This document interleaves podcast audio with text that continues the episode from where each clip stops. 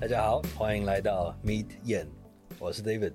我是燕，上次我们请燕跟我们分享到了他决定做出改变，所以他花了很长的时间，五六年的时间，才把英文终于学好，申请上了国外的梦想学校。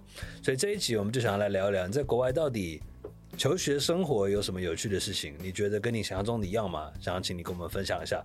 所以你申请上的当时是哪一间学校？Arizona State University, University of Texas in Austin, University of Wisconsin in Madison, 最后选择去的是哪一间？Arizona State University。那你说你念的是供应链管理嘛？供应链管理这五个字到底是在学些什么东西？跟我们分享一下。其实供应管理涵盖很大的范围，基本上供应链管理其实在我们啊、生活周遭都会看得到。那比如说你是经营一间餐厅，最一开始的话是从采购，你采购你的原物料，运送的过程当中还有还会考虑到你的物流、你的运送时间。哦，你收到原物料以后，你会经过一个我们叫做 operations。那你餐厅 operation 就是需要做就是煮菜啊，然后就是卖卖餐点这整个过程，然后到把你的商品或者是某种服务卖出去以后，那个你后段的我们叫做 outbound logistic，整段就叫做供应链管理，所以它其实涵盖范围非常大，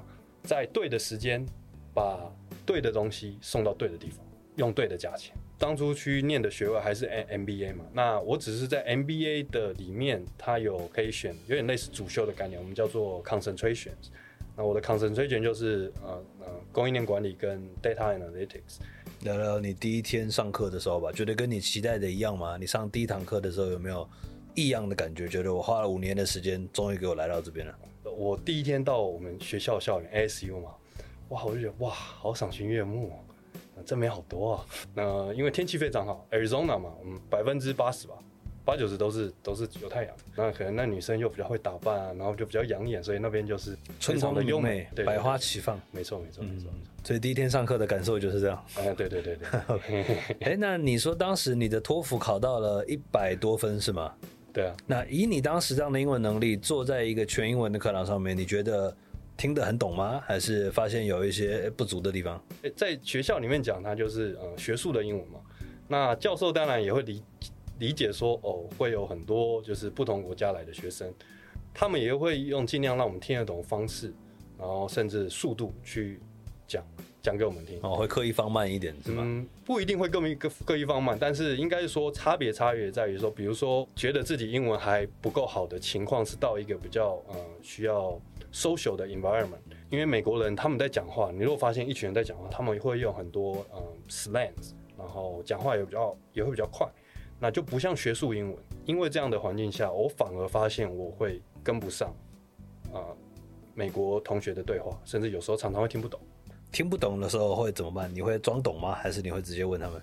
我那时候一开始去的时候就问题非常多，有一些同学其实蛮热心，他就会跟我解释哦，就是跟我解释一些美国人常用的就是 slang 啊，就是他们中文什么俚语嘛，就开始教我一些怎么讲脏话。教外国人语言，大家就是喜欢教人家怎么讲脏话嘛。我们举一些你学到的例子，不一定要是脏话，美国人讲话大概都会什么东西都可以加上 fuck and shit，跟台语好像有点像嘛。我希望我这样没有错误的理解，但是很多人会加上一个发语词嘛。不一定是正面，也不一定是负面，就是两个都可以。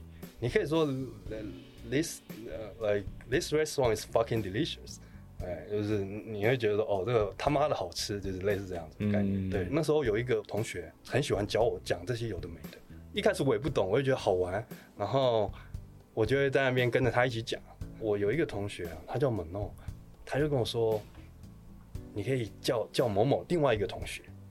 啊，你就去过去跟他讲，叫他 Dick Wa，然后我好 Dick Wa，我听起来就是听起来有点不雅，但是听起来应该听起来蛮好，其实也是一个蛮好玩的一个英文，我也没听过，我也没有去查，然后就呃去跟另外一个同学讲 What's up Dick Wa，然后他就听了就很开心，我那时候也因为他的反应，让我对这个字有了错误的呃见解，然后我就哦，人家听了这句话应该会觉得蛮好笑、蛮开心的。所以嘞，刚刚我讲那个猛诺教我这句话的同学嘞，我就想说啊，那我下次也要跟他讲一样的话。然后你知道我们在 MBA 嘛，常常会有那个 career fair，那 career fair 就是各大也很多不同的公司会来学校，因因为像园游会的感觉，就是大家就摆摊嘛，你知道吗？那个各个各个公司有摆摊，然后那个他们就有那个 recruiters 啊，在在各个摊位，就是各个公司的派来的代表。那我那个教我讲地瓜的同学，就在跟那个 recruiter 在在某一间公司的 recruiter 在讲话，然后我就从旁边走过去，What's up，地瓜？后来他就整个就傻眼，然后当然嘞，因为这个字有点不雅嘛。然后他后来又要跟我解释说，就这句话下次只能在就是跟好朋友讲。你刚刚说的傻眼是你朋友傻眼，还是 recruiter 本身也傻眼？嗯，recruiter 也笑出来了。嗯，对，但是我朋友蛮傻眼。那你当时有为了让你的英文更进步、更融入，有刻意的去找美国学生做朋友吗？或者下课的时候跟他们一起出去玩吗？我不会说刻意一直找美国同学做朋友，但是我那时候的想法是我我想要长期待在美国。那时候规划是这样，我觉得我需要去。融入美国的文化，去了解美国的文化，对，所以意思就是说，除了念书之外，你在啊其他的时间还做了很多的事情来融入，像是你会做哪些事情？主要是我觉得三个面向，第一个就是学习，第二个是找工作，啊，第三个就是 social。我听过很多人的说法是，MBA 去有一半是就是去要去玩的，对，去交朋友啊，尤其对国际学生来讲，国际学生当然一样是会。会有这个很多社交活动，但是国际学生比较多的，呃，跟其他的国际学生，就是不会跟美国人一起的，相对会比较少。那美国人通常就是一群都是基本上都是美国人，但是我觉得我不我不想要就是让自己受限嘛，就是我回到我刚刚讲的，我希望我可以融入美国文化，那我我就试着去尝试。那其实那个过程是一开始过程是非常辛苦的。我跟同学去美国同学去 Happy Hour，第一个常常贴不懂，第二个我。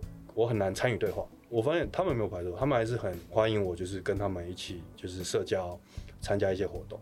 那当然一方面只是我我心态放的比较开放一点，就是我不会有什么受限啊，就是给自己设限什么。对，所以像比如说，我还记得开学前一天吧，我住的社区有那种中庭游泳池，然后有那个 barbecue 的地方，然后我就就是邀同学来，就是就开了一个 party，我们就大家就烤烤肉，喝喝酒。然后第一天我就理解，就是体验了一下他们那时候啊，美国的那个 party 的文化，就是他们就玩了一些游戏整我，比如说你有听过 ice 哦，冰火嘛？对对对对对。嗯。然后你知道美国是 ice 是是它是可以是拿来整人的，比如说这个地方是有有地方有一个盒子好了，嗯，你就把那个 ice 放在盒子里面，那时候是放在一个就是不那个 barbecue 的烤肉架盖子盖起来，嗯。那我同学就说：“哎，那你可以来帮我，就是教我怎么用。”嗯，然后一打开就看到一瓶 ice，然后哇，大家就开始啊鼓掌啊，然后就说：“好，就是这个时候就要怎么办呢？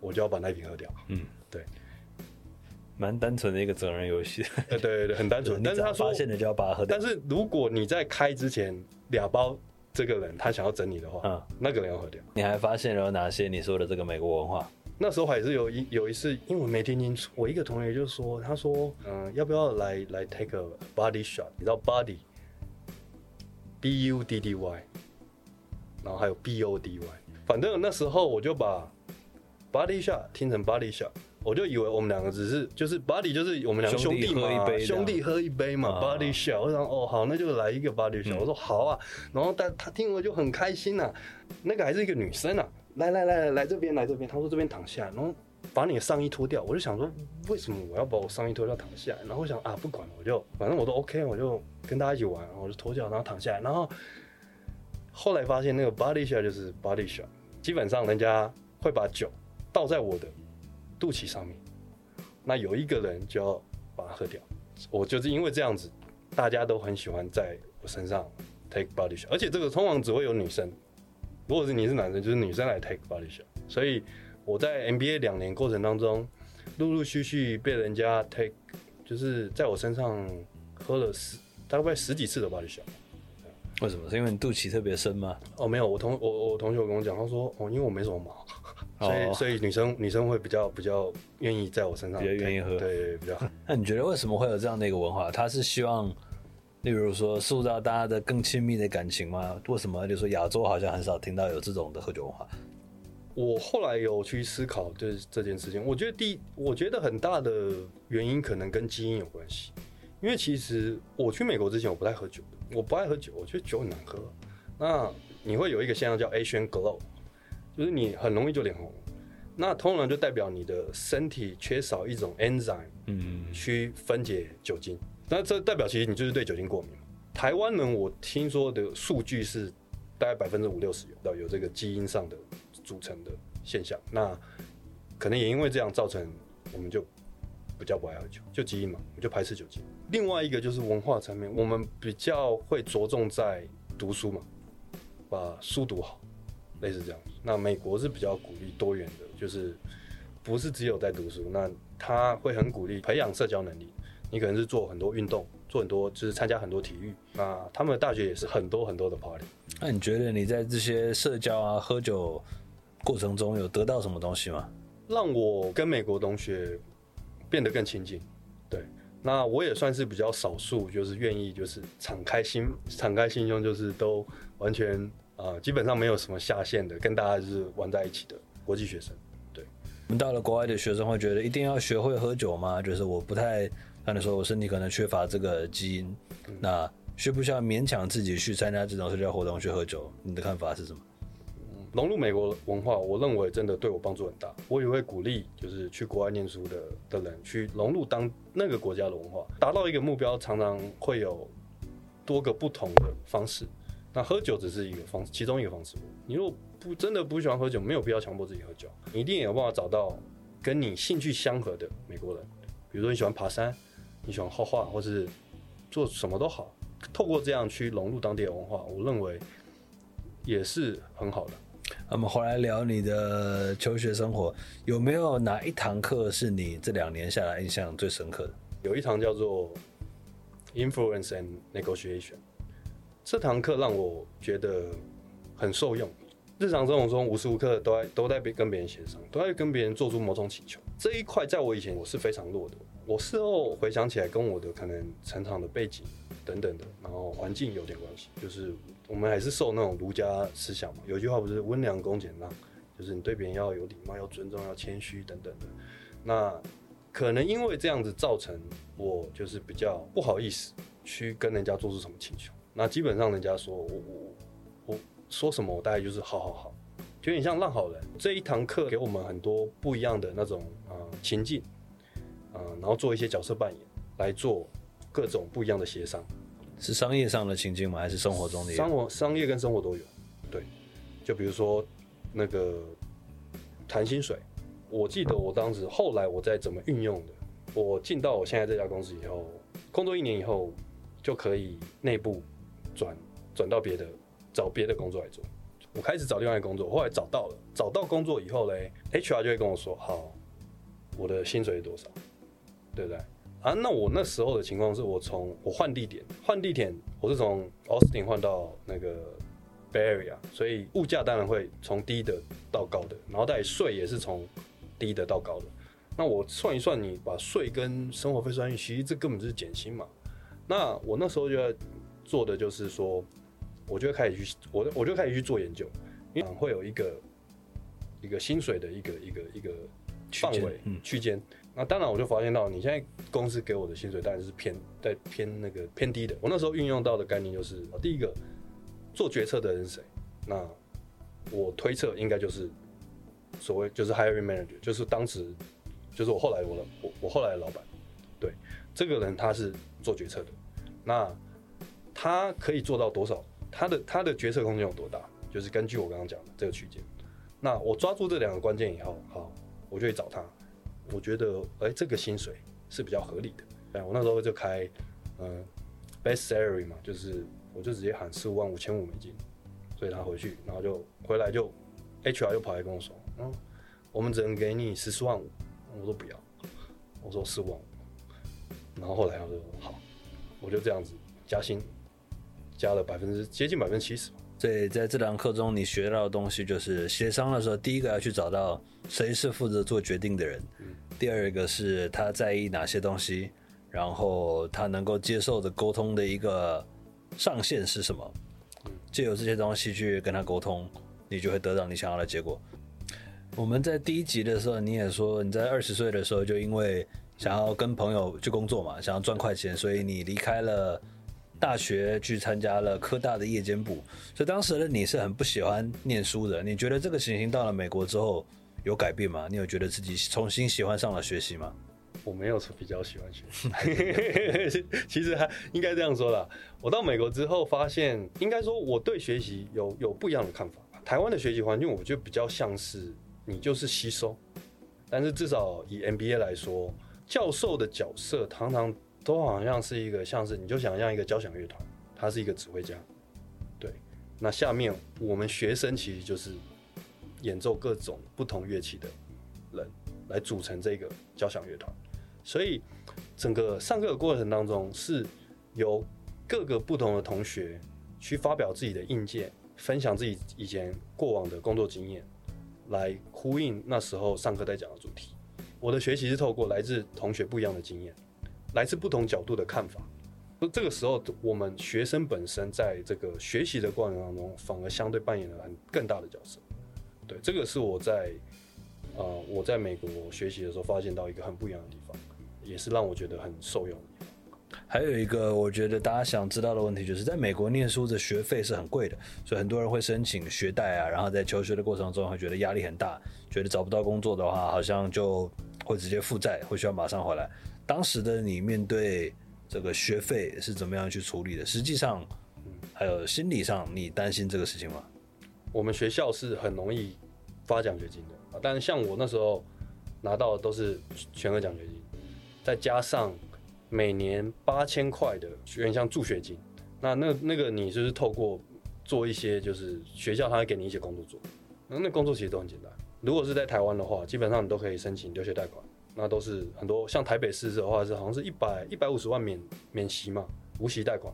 所以我有一个同学，他来念 SU，他就是完全没有从口自己口袋掏钱出来，就在美国念完一个 MBA。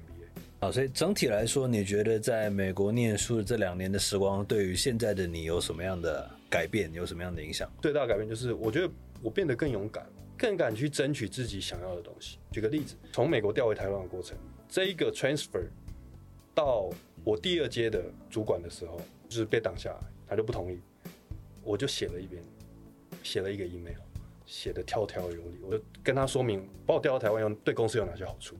那我可不可以直接跟 David 直接直接协商？